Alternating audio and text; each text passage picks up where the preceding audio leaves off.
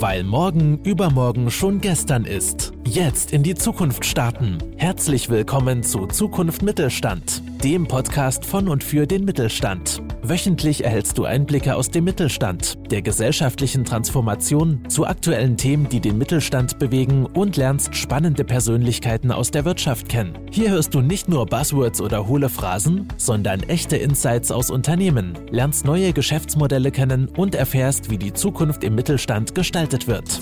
Die heutige Folge wird realisiert durch Inno99, dem Netzwerk, das gemeinsam mit dem Mittelstand Lösungen und Wege für eine erfolgreiche Zukunft erarbeitet. Und jetzt viel Spaß mit der aktuellen Folge des Mittelstandspodcasts.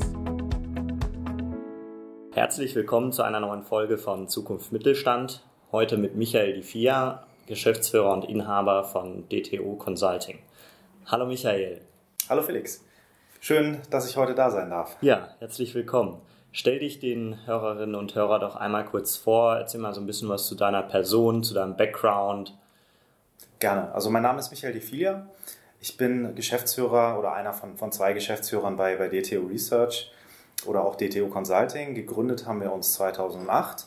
Von Hause aus bin ich eigentlich ein Kind der Großindustrie, habe meine Ausbildung damals bei Bayer gemacht, ähm, habe da in der Konzernstrategie gearbeitet, habe danach nochmal die Schulbank gedrückt, habe dann noch meinen, meinen Bachelor in Köln gemacht, äh, arbeite jetzt in Düsseldorf, also auch das ist, ist kein Widerspruch in sich. Wir haben damals 2008 DTO gegründet, eigentlich ähm, aus der Intention heraus, dadurch, dass ich äh, bei mehreren größeren Beratungen gearbeitet habe und da festgestellt habe, dass, dass viele der Beratungen, aber auch natürlich meine, äh, mein Unternehmen vorher, für die ich tätig war, dass die Probleme hatten, an valide Marktinformationen zu kommen, gerade im industriellen Kontext.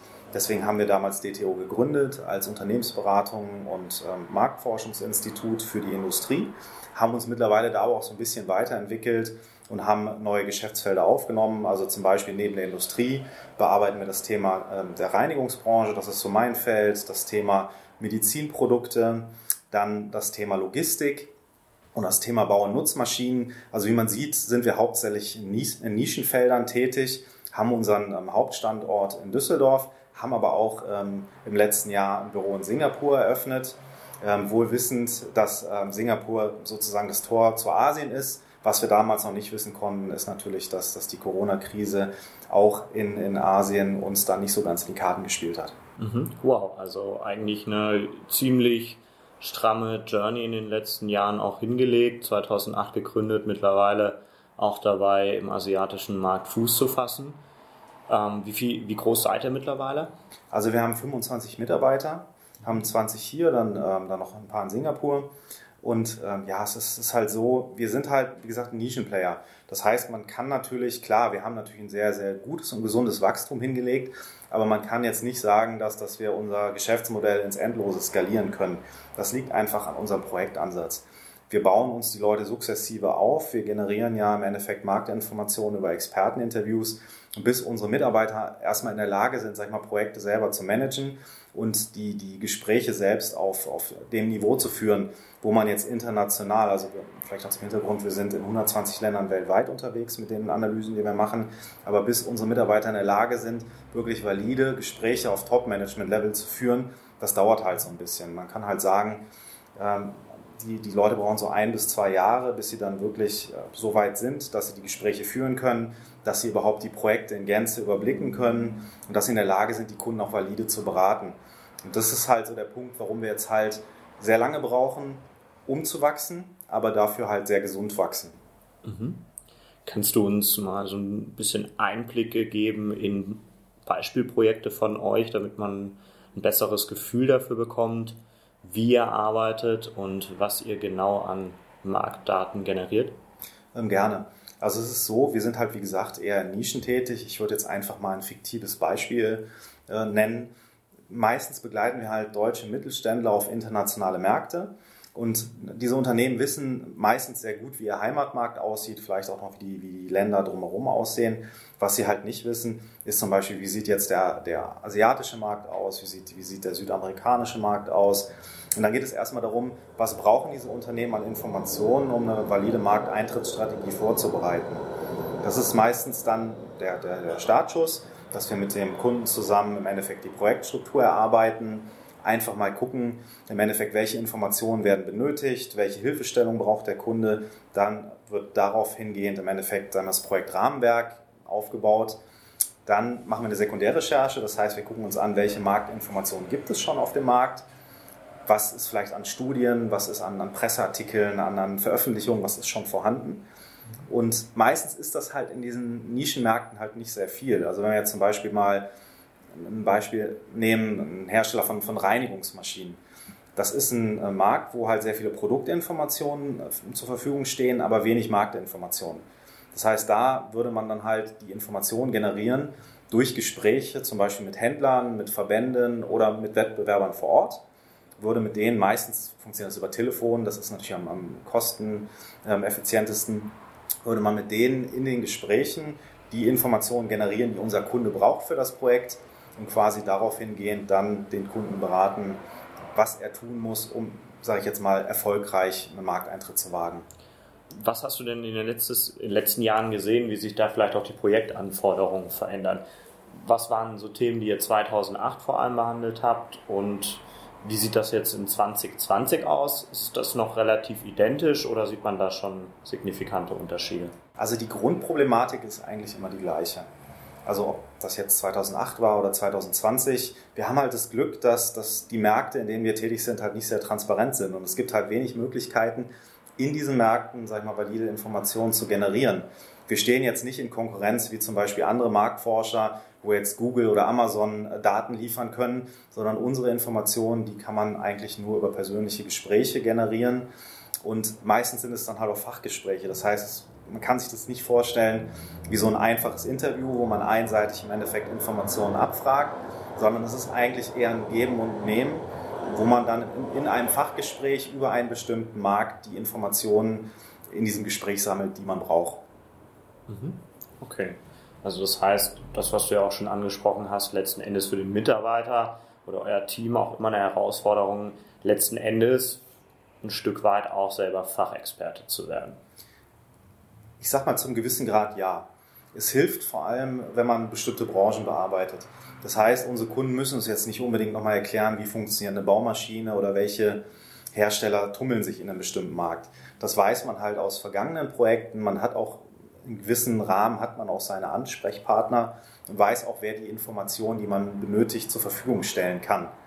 Also von daher ist es halt schon so, dass das natürlich hilft. Aber gerade im Industriebereich kann man schon sagen, sind die Themen doch eher unterschiedlich. Wo man jetzt im Reinigungsbereich sagen würde, ja, wenn man, wenn man die Branche einmal verstanden hat, hat man den Markt auch irgendwo verstanden, wie die Zusammenhänge sind. Man hat natürlich nicht die konkreten Absatzzahlen, aber man weiß ungefähr, wer spielt in dem Markt, wie hängt der Gebäudereiniger mit dem Handel zusammen oder auch mit den Herstellern, beziehungsweise was sind die, die Bedarfe der Endkunden. Klar entwickeln sich Märkte weiter, aber es ist halt vom Grundsatz her, hat man Vorteile, wenn man, wenn man, sage ich jetzt mal, in diesen Märkten schon gearbeitet hat. Das ist in der Industrie ein bisschen anders, da müssen sich die Kollegen halt doch immer wieder in neue Themen reinfuchsen. Und da ist halt im Endeffekt die Wiederholungsfrequenz nicht so hoch wie jetzt zum Beispiel bei Reinigung, Baumaschinen oder auch teilweise bei Medizinprodukten. Mhm. Was ist so bei euch die größte Herausforderung in den äh, Marktforschungsprojekten? Die größte Herausforderung, das ist halt, halt, natürlich nicht so ganz einfach. Also ich würde sagen, es kommt immer auf die Kundenanforderungen an. Das heißt, manche Kunden wollen halt sehr detaillierte Analysen. Und da an die Informationen zu kommen, da muss man halt schon, sag ich mal, sehr stark kämpfen, um da die richtigen Ansprechpartner zu finden, die davon zu überzeugen, dass sie mit uns sprechen sollen. Und man kann sich halt so, ein Projekt vorstellen wie ein großes Puzzle. Manchmal hat das Puzzle zehn Teile, manchmal hat das Puzzle zehntausend Teile. Und gerade bei diesen sehr komplexen Analysen ist es halt schon so, da muss man sehr intensiv daran arbeiten, an die Informationen zu kommen. Und es ist natürlich teilweise so, wenn man international arbeitet, hat man natürlich auch nicht immer diese Work-Life-Balance. Gerade wenn es jetzt Projekte sind im Wechsel zwischen, sagen wir mal, Australien oder, oder Südamerika oder teilweise haben wir auch Projekte, wo im Endeffekt die ganze Welt betrachtet werden soll. Und da sind natürlich die Zeitzonen auch dann nicht unbedingt immer das, äh, das komfortabelste. Mhm. Okay, kann ich verstehen. Das heißt natürlich dann auch nicht ganz der klassische 9-to-5-Job, gerade wenn man dann mit Zeitzonenverschiebungen auch zu tun hat. Ja, es kommt darauf an. Also wir haben natürlich auch Phasen, die mal ein bisschen ruhiger sind oder auch Projekte, die ein bisschen entspannter sind. Es wird halt natürlich dann schwierig, wenn auch nochmal der Faktor Zeit hinzukommt. Das heißt also, wir sind ja darauf angewiesen, dass die Leute mit uns sprechen. So, und gerade in Ferienzeiten und bei sehr kurzen Projektzeiträumen, da ist es natürlich schon so, dass, dass da ein gewisser Druck aufgebaut wird. Also toi, toi, toi, in der Vergangenheit war es immer so, dass wir die Projekte dann auch zur Zufriedenheit des Kunden dann entsprechend äh, beenden konnten. Aber das eine oder andere Mal hat es schon Nerven gekostet. Ja, kann ich mir vorstellen. Aber wo ich jetzt wirklich gerne mal mit dir ähm, einsteigen würde, wäre, was ich mir vorstellen kann, ist, dass ihr natürlich auch extrem gute Einblicke habt. Letzten Endes jetzt auch in einen Bereich, gerade in den Mittelstand, in den Nischen, in denen ihr unterwegs seid, wo ja auch viele Hidden Champions letzten Endes auch platziert sind.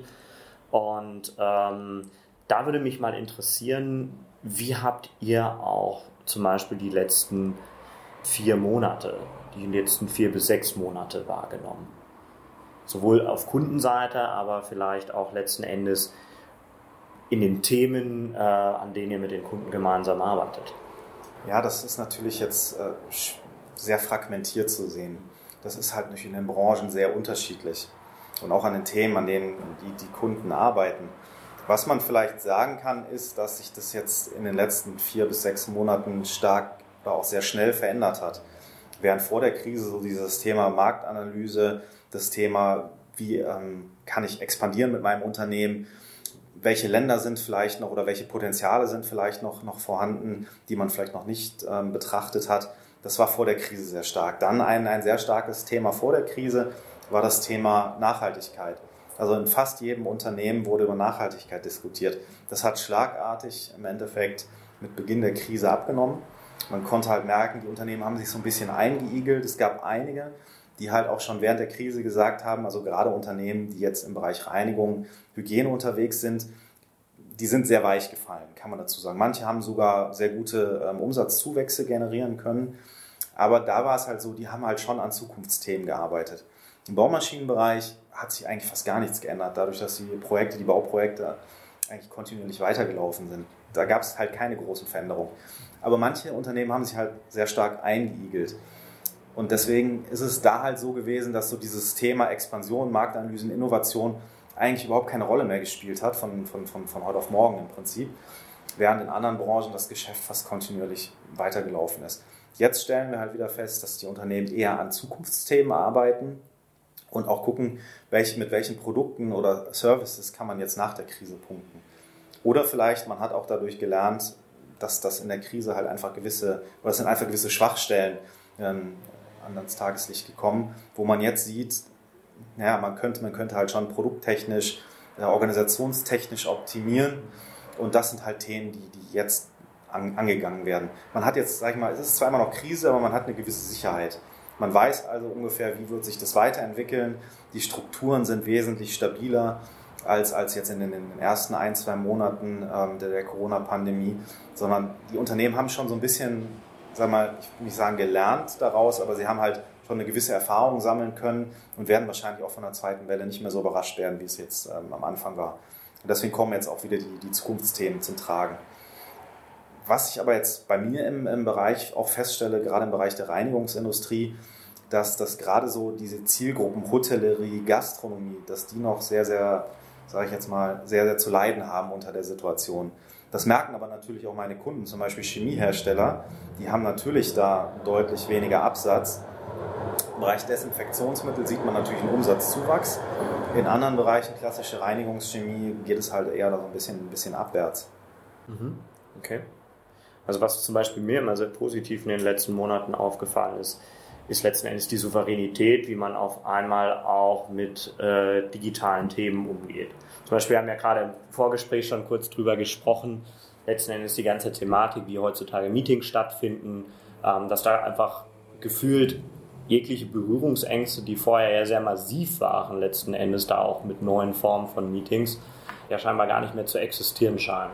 Bin, ich bin aber auch deiner Meinung, da hatten wir ja auch kurz drüber gesprochen, dass das natürlich auch alles mit ein bisschen Vorsicht zu genießen ist. Definitiv. Also das Thema Digitalisierung hat, hat sehr, sehr stark zugenommen. Also wir hatten ja einen regelrechten Digitalisierungsboom. Gut, man muss aber dazu sagen, wir hatten in Deutschland natürlich auch da enorm viel aufzuholen.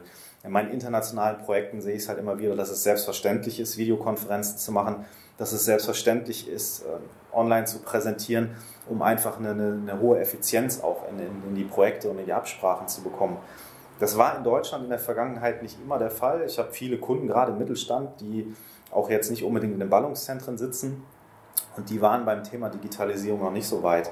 Die haben sich halt immer vorgestellt oder gewünscht, dass wir die Meetings vor Ort machen, dass wir vor Ort diskutieren und die haben dieses, dieses Thema online mittlerweile für sich entdeckt. Muss aber auch dazu sagen, ich fände es mittlerweile auch wieder ganz schön, persönlich zum Kunden zu fahren, persönlich Meetings wahrzunehmen, auch wenn ich mittlerweile halt so dieses Thema online sehr zu, zu, zu, zu schätzen gelernt habe. Ja. Das heißt also, es ist sehr effektiv. Man kann viel erreichen, hat weniger, weniger Reisezeiten. Ähm, und das ist natürlich ein, ein, ein Vorteil. Aber wenn, wenn man jetzt wirklich mal so fünf, sechs Online-Konferenzen hintereinander gemacht hat am Tag, dann weiß man schon, was man geleistet hat. Und auch so dieses Thema, was ist denn nach dem Arbeitstag? Das heißt, mit einem Kunden essen gehen, das heißt, persönliche Gespräche vielleicht auch außerhalb, sage ich mal, des Konferenzraums, das hat in den letzten Monaten eigentlich fast gar nicht mehr stattgefunden. Das ist halt was, was ich halt doch deut deutlich vermisse. Ja, also das ist auch durchaus ein Thema, was ich auch sehr skeptisch betrachte, weil gerade so dieser persönliche Kontakt, den finde ich immer persönlich sehr, sehr wichtig. Weil klar, man kann in Online-Meetings manche Themen schneller besprechen und durchaus auch bestimmt 60, 70 Prozent der Meetings, äh, die man halt vorher pro forma ähm, vor Ort gemacht hat, auch bestimmt ersetzen. Aber so diese letzten 30, 40 Prozent, die ich halt letzten Endes auch brauche, um wirklich eine Verbindung herzustellen, das ist mir schon aufgefallen, dass das in den letzten Monaten dann teilweise auch sehr unpersönlich wurde. Also es sind ja nicht nur, sage ich jetzt mal, die, die reinen Geschäftsmeetings, also dieses ganze Thema Netzwerken, das ganze Thema wirklich neue Impulse zu bekommen durch, durch, durch, Vorträge, durch, durch Gespräche. Ich sage mal, diese, diese, diese größeren Netzwerktreffen, wie wir sie vor der Krise hatten, einfach auch den, den Input von vielen Leuten zu bekommen, das hat ja nicht mehr stattgefunden. Das Thema Messen, ich bin immer sehr gerne auf Messen gegangen, weil man einfach auch, auch neue Eindrücke bekommt. Für uns ist es halt wichtig, auch neue Technologien zu sehen, zu verstehen, was in den Märkten passiert, auch einfach mal mit, mit, mit den Leuten vor Ort über die Entwicklungen zu sprechen. Und auf einer Messe hat man sowas halt sehr komprimiert. Das heißt, an ein, zwei Tagen kann ich bei einer, bei einer Leitmesse, kann ich mir im Endeffekt den ganzen Input holen, den, den ich für ein Jahr brauche, um die Technologien zu verstehen und zu, zu wissen, woran die Unternehmen arbeiten. Das äh, ist jetzt völlig, völlig ähm, weggebrochen. Ich meine, es gibt zwar einige Initiativen, jetzt Messen auf Online zu verlegen, aber es, ist, es fehlt halt wirklich der, der, der persönliche Kontakt, einfach mal durch, über eine Messe zu gehen, sich Dinge anzugucken, einfach auch mal Dinge zu hinterfragen. Das ist halt schon, schon ein Input, der uns jetzt in unserer Arbeit fehlt. Jetzt gerade hast du die digitalen Messeformate angesprochen. Ja, momentan gibt es natürlich extrem viele. Ähm, du hast aber auch gerade gesagt, dir fehlt da auch so ein bisschen der Austausch. Siehst du trotzdem Chancen, dass äh, solche jungen Formate sich zukünftig auch fester etablieren und natürlich ganz klar auch an der User Experience arbeiten muss. Aber kann das dauerhaft auch ein ähm, Substitut sein für momentan klassische Formate? Also ich würde sagen, nein. Auf der einen Seite denke ich sicherlich schon. Nur es muss halt vergleichbar sein mit, mit den Messeformaten, die, die wir jetzt offline haben. Ähm, bei vielen Messen habe ich halt so den Eindruck gewonnen, dass man klar natürlich gewisse Aussteller online hat, aber dass im Endeffekt quasi, wenn man einen Aussteller kontaktiert oder in, in, in den Dialog tritt, dass da eigentlich nur Vertriebsleute äh, an den Chats sitzen und man eigentlich nicht den Input bekommt, den, den man sonst auf den Messen äh, kriegt. Weil auf Messen hat man sonst die Möglichkeit, sich dann auch mal mit dem Marketingleiter oder mit dem Geschäftsführer oder mit wem auch immer zu unterhalten. Und das sind Leute, die eigentlich jetzt momentan bei diesen Online-Formaten noch nicht zu finden sind. Und es ist natürlich, man sieht die, die Produkte oder Services, sieht man, wenn man nur digital. Und da würde ich mir, oder auch das Netzwerken am, am, am Messeabend, das fällt ja alles weg. Deswegen kann ich mir schon vorstellen, dass die eine oder andere Messe online stattfinden kann. Ich kann mir aber nicht vorstellen, dass die Online-Formate in Gänze sag ich mal, die Präsenzmessen ersetzen können. Also ich finde es einen guten Punkt, den du da ansprichst, einfach äh, die Kontaktpersonen, die wirklich da sind. Habe ich so noch nicht drüber nachgedacht. Aber klar, in den äh, Online-Messen sind momentan natürlich vor allem der Vertrieb aktiv. Der Geschäftsführer macht dann eher andere Themen, weil das für sich natürlich nicht so die Priorität hat, vorm Laptop zu sitzen und an einer Messe teilzunehmen. Ähm, Finde ich aber einen guten Hinweis und vielleicht jetzt jemand, der zuhört und wirklich ein Messeformat macht, gerne mal aufnehmen, weil das ist, glaube ich, auch das, was Messen wirklich ausmacht. Einfach so dieser Austausch auch mal nicht direkt auftragsbezogen oder generell im, im vertrieblichen Bereich, sondern vielleicht auch einfach mal den Background und so kennenzulernen. Ich weiß nicht warum, aber ich denke gerade zum Beispiel an die Boot und habe mir gerade die Frage gestellt, also sowas als Messeformat, ja, also wahrscheinlich äh, wird so ein Format äh, nie eine ähm, stationäre Messe ersetzen können, digitales Format. Aber für manche Themen könnte ich mir durchaus vorstellen, dass es zumindest eine sinnvolle Ergänzung sein kann, sich auch mal schneller mit Kunden und Partnern abzudaten. Also ich glaube, also was ich mir für die Zukunft vorstelle, ist eigentlich eine Kombination aus beiden. Das heißt also, dass man im Endeffekt einmal das digitale Format der Messe hat, aber gleichzeitig auch, sage ich jetzt mal, das, das, das analoge. Das heißt, dass man sich vor Ort die Dinge angucken kann, aber einen Teil vielleicht dann auch in die digitale Welt verlagern kann. Das würde die Sache einfach viel effizienter machen. Allein dadurch, dass das Leute, die jetzt vielleicht nicht vor Ort sein können, trotzdem, sage ich jetzt mal, an dieser Messe partizipieren können. Mhm. Aber ich glaube, wie gesagt, nicht, dass man, dass man die Messen, die Präsenzmessen komplett einstellen sollte. Mhm. Ja, jetzt haben wir relativ lange über Digitalisierungstrends gesprochen. Was für Trends habt ihr denn äh, vielleicht noch gesehen, die vor allem momentan sich entwickelt haben? Also vor allem in, in meiner Branche kann ich sagen, es hat ja einen regelrechten Hygieneboom am Anfang gegeben. Davon hat die Branche sehr stark profitiert. Das heißt also, die Themen, wo wir jetzt schon seit, seit ja, Jahren dran arbeiten, Leute zu sensibilisieren für, für ein höheres Maß an, an Hygiene, um zum Beispiel auch jetzt vorbereitet zu sein für, für jährliche Grippewellen oder für, für sonstige Ausbrüche. Das Thema Hygiene in Krankenhäusern ist, ist ein Riesenthema und auf einmal von, von heute auf morgen war halt die komplette Bevölkerung sensibilisiert. Und das war halt eine Riesenchance auch für, für die Industrie, da auch mit neuen Konzepten an den Markt zu gehen, ihre Kunden vielleicht noch ein bisschen mehr zu unterstützen, als das vor der Krise der Fall war. Was man jetzt aber auch schon wieder leider feststellen muss, dass in Teilen, sage ich jetzt mal, die, die Kunden auch müde geworden sind. Das heißt also, es gibt halt so eine gewisse Ermüdung, auch in der, in der Compliance, der Durchführung der Maßnahmen. Viele fühlen sich jetzt auch schon, schon gut vorbereitet, was jetzt die, die, die nächste, sage ich jetzt mal, mögliche Corona-Welle angeht. Wir sehen halt trotzdem noch große Defizite im Markt, große Defizite auch bei, bei den Untersuchungen, die wir machen. Das heißt, wir als, als Reinigungsindustrie sind leider mit unseren Themen noch nicht so durchgedrungen, wie wir uns das vielleicht hätten gewünscht hätten, wenn man so die Entwicklung betrachtet hat zu Beginn der Krise. Und da glaube ich, ja, haben wir noch viel zu tun, um auch wirklich vielleicht auch mit digitalen Formaten Kunden vielleicht noch stärker zu sensibilisieren und den Kunden noch stärker zu unterstützen, sage ich jetzt mal, die, die, die positiven Eigenschaften von, von Hygiene zu erkennen. Mhm. Und ähm, wenn wir jetzt im Reinigungsbereich mal bleiben, aber so ein Stück mal von dem Hygienethema weggehen, ähm, wie siehst du das ganze Thema ähm, ja, intelligente Gebäudesteuerung, auch gerade im Kontext mit Reinigung zum Beispiel?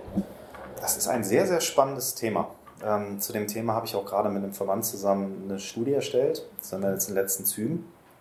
Da ist es so, dass natürlich auch dass, äh, die Reinigung sehr stark jetzt von, von, von der Corona-Pandemie profitiert hat, dadurch, dass einfach eine, eine sehr starke Digitalisierungswelle losgegangen ist. Wobei wir stehen halt gerade in der Reinigung noch sehr, sehr weit am Anfang, was im Endeffekt so dieses Thema vernetzte Gebäude, vielleicht auch intelligente Gebäude angeht. Dadurch, dass es in der Vergangenheit keine wirkliche Kooperation oder Plattform gegeben hat, wo sich die Gebäudewirtschaft mit der Reinigungswirtschaft ausgetauscht hat und gemeinsam Ideen entwickelt hat, wie man Reinigungskonzepte in die Gebäude integrieren kann. Also momentan ist es so, ein Gebäude wird geplant. Selbst wenn das Gebäude, sag ich mal, intelligent geplant wird, das heißt, wenn man, wenn man ein Gebäude automatisiert, wenn man, wenn man ein Gebäude digitalisiert, hat die Reinigung da leider in der Vergangenheit eigentlich keine Rolle gespielt. Das ist natürlich für die Reinigungsindustrie kein oder kein befriedigender Zustand, weil wir reden in der Reinigung sehr viel über IoT, sehr viel über Robotik, sehr viel über Digitalisierung. Nur das bringt ja nichts, ähm, ein eigenes, sage ich jetzt mal, digitales Ökosystem aufzubauen, abseits der Gebäudeinfrastruktur. Deswegen ist es halt wichtig, künftig Plattformen zu schaffen, wo, wo sich die Gebäudewirtschaft aktiv mit der Reinigungsbranche austauscht, um halt genau solche Dinge wie die Reinigung der Zukunft zu besprechen. Das heißt, wenn ich mit Robotik reinigen möchte, muss der Roboter ja irgendwo, ähm, sage ich jetzt mal, verstaut werden. Der Roboter hat das Problem, dass er ja zum Beispiel keine Treppe nutzen kann. Ähm, das heißt, man müsste irgendwelche Schächte oder sonstiges in die Gebäude einplanen. Das sind alles Themen, die man äh, bei künftigen Gebäuden vielleicht auch besser machen könnte. Nur dafür fehlt halt der Austausch und die Plattform. Also momentan ist es oft so, dass Reinigungsunternehmen in die Gebäude reinkommen und im Endeffekt eine Infrastruktur vorfinden, die eigentlich nicht auf Reinigung optimiert ist. Und das könnte man zukünftig natürlich besser machen. Das heißt zum Beispiel, man könnte eine Plattform schaffen, wo man aktiv guckt, wie kann man Instandhaltung, Reinigung, Hygiene einfach auch in die Infrastruktur mit einplanen. Und ich meine, es ist ja auch so, dass man da auch den, den Nutzer der Gebäude gar nicht so weit oder gar nicht außer Acht lassen sollte. Weil wir haben ja in der Pandemie gesehen, man kann so viel Infrastruktur schaffen, wie man möchte. Nur ist es halt so, diese Infrastruktur muss ja auch adäquat genutzt werden.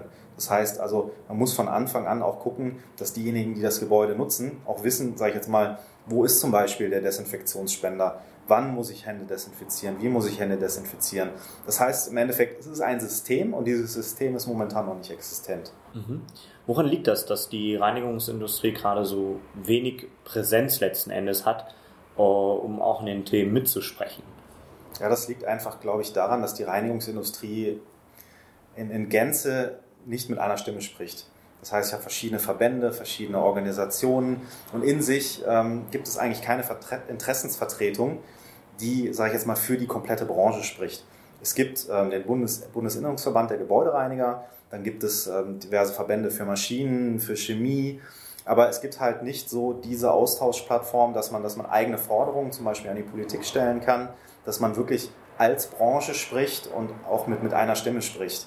Und das könnte man zukünftig zum Beispiel durchaus besser machen. Also dass man sich wirklich mal an einen Tisch setzt und überlegt, wie, wie man der Reinigung, sage ich jetzt mal, mehr Gehör verschaffen kann. Weil ich glaube, dass, dass man auch zur Lösung der aktuellen äh, Probleme und auch, auch ähm, zur, zur Abmilderung der Pandemie als Reinigungsbranche sehr, sehr viel mehr hätte beitragen können, als das jetzt in der Vergangenheit passiert ist. Mhm.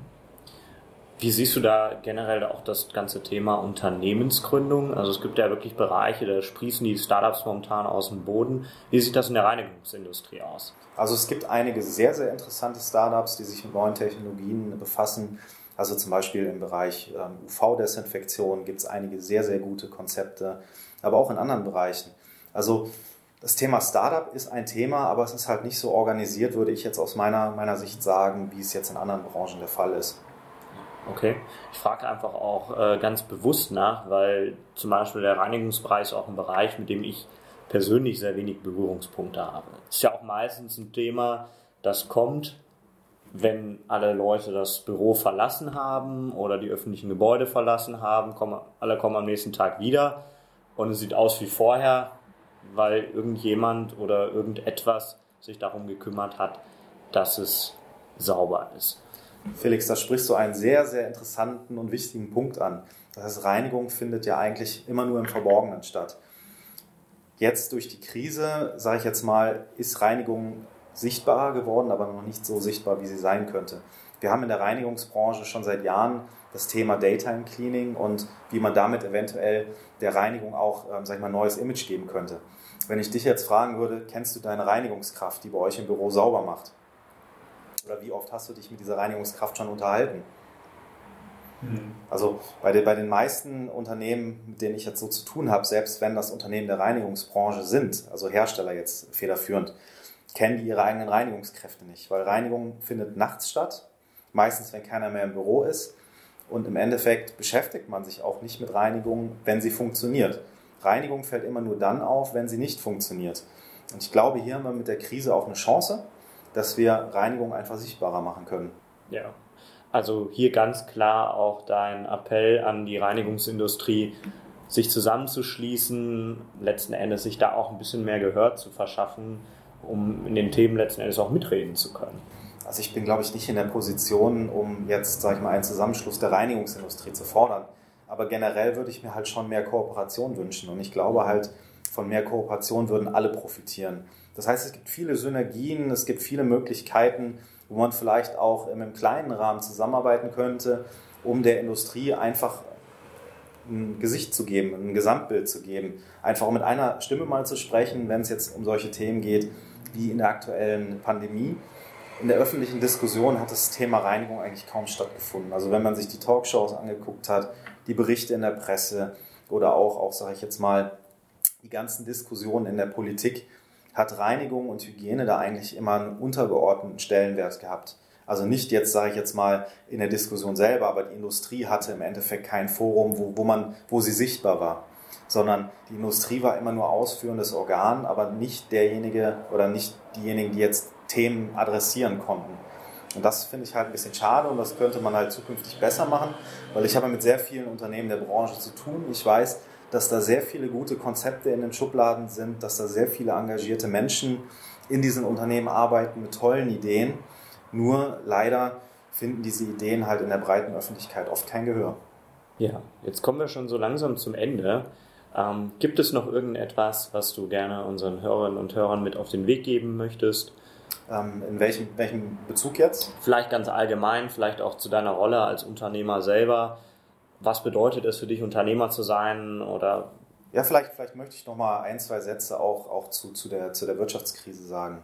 Ähm, was, was mich sehr, sehr positiv auch erstaunt hat, ähm, in der Krise ist in vielen Bereichen einfach diese große Solidarität ähm, zwischen den Unternehmen. Also wir haben das ganz, ganz intensiv auch gespürt jetzt bei, bei unseren Kunden.